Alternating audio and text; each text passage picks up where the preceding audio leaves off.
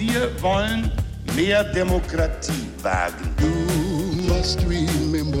Scheitert der Euro, scheitert Europa. Der Stichtag.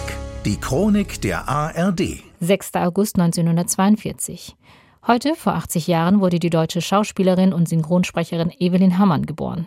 Katrin Krämer. Sie war vielversprechend. Gleichzeitig findet Meredith Hesketh Fortescue auf einer Kutschfahrt mit Jasper Featherston von Middle Fritham nach North Cothelstone Hall in Thrumpton Castle den Schlipf aus Nether Eddlethorpe. Sie hatte etwas Eigenes. Ähm, Holleri, du Dödel, du. Du Dödel, die.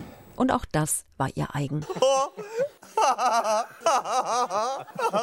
Evelyn Hamanns Lachen war wiehernd laut und explosiv. Ihre humoristische Ausdrucksweise leise. Sie haben da was am Mund. Mit unbeweglicher Mimik schrieb sie Fernsehgeschichte. Diese sind jedoch nach North Thurston zu ihrem Schwager Thomas Thatcham gefahren. Komödiantisches Talent hatte sie immer schon, aber entdeckt und gefördert hat es Loriot ist da. Vico von Bülow.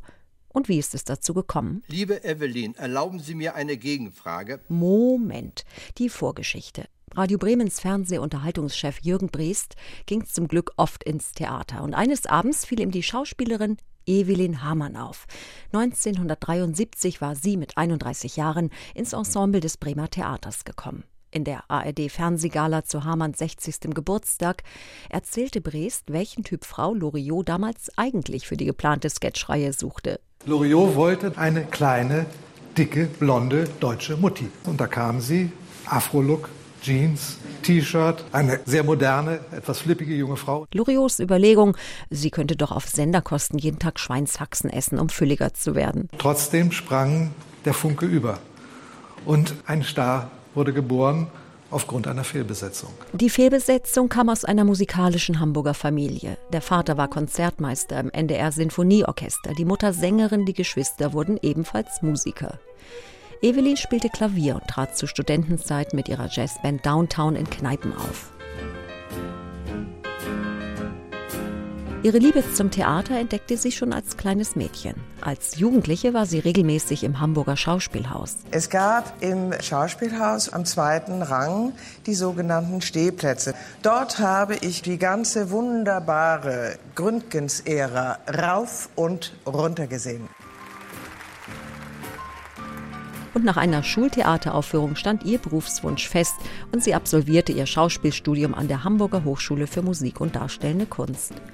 Es folgte ein Engagement am Jungen Theater Göttingen im Revoltejahr 1968. Wir waren ein Ensemble von sieben Mann und wir Frauen mussten auch, weil das Theater hatte kein Geld, sich eine Putzfrau zu leisten, wir haben auch das Theater geputzt. Das war an Mitbestimmung genug. Evelyn Hamann synchronisierte, stand im Hörspielstudio, spielte Theater und drehte Kino- und Fernsehfilme.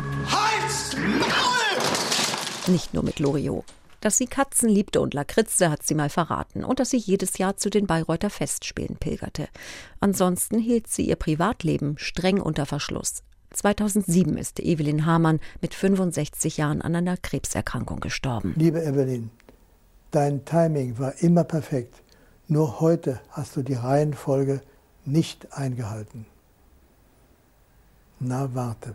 Das war so wahnsinnig komisch.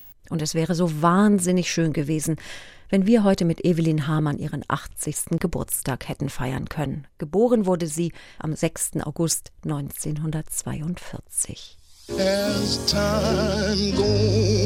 Der Stichtag. Die Chronik von ARD und Deutschlandfunk Kultur. Produziert von Radio Bremen.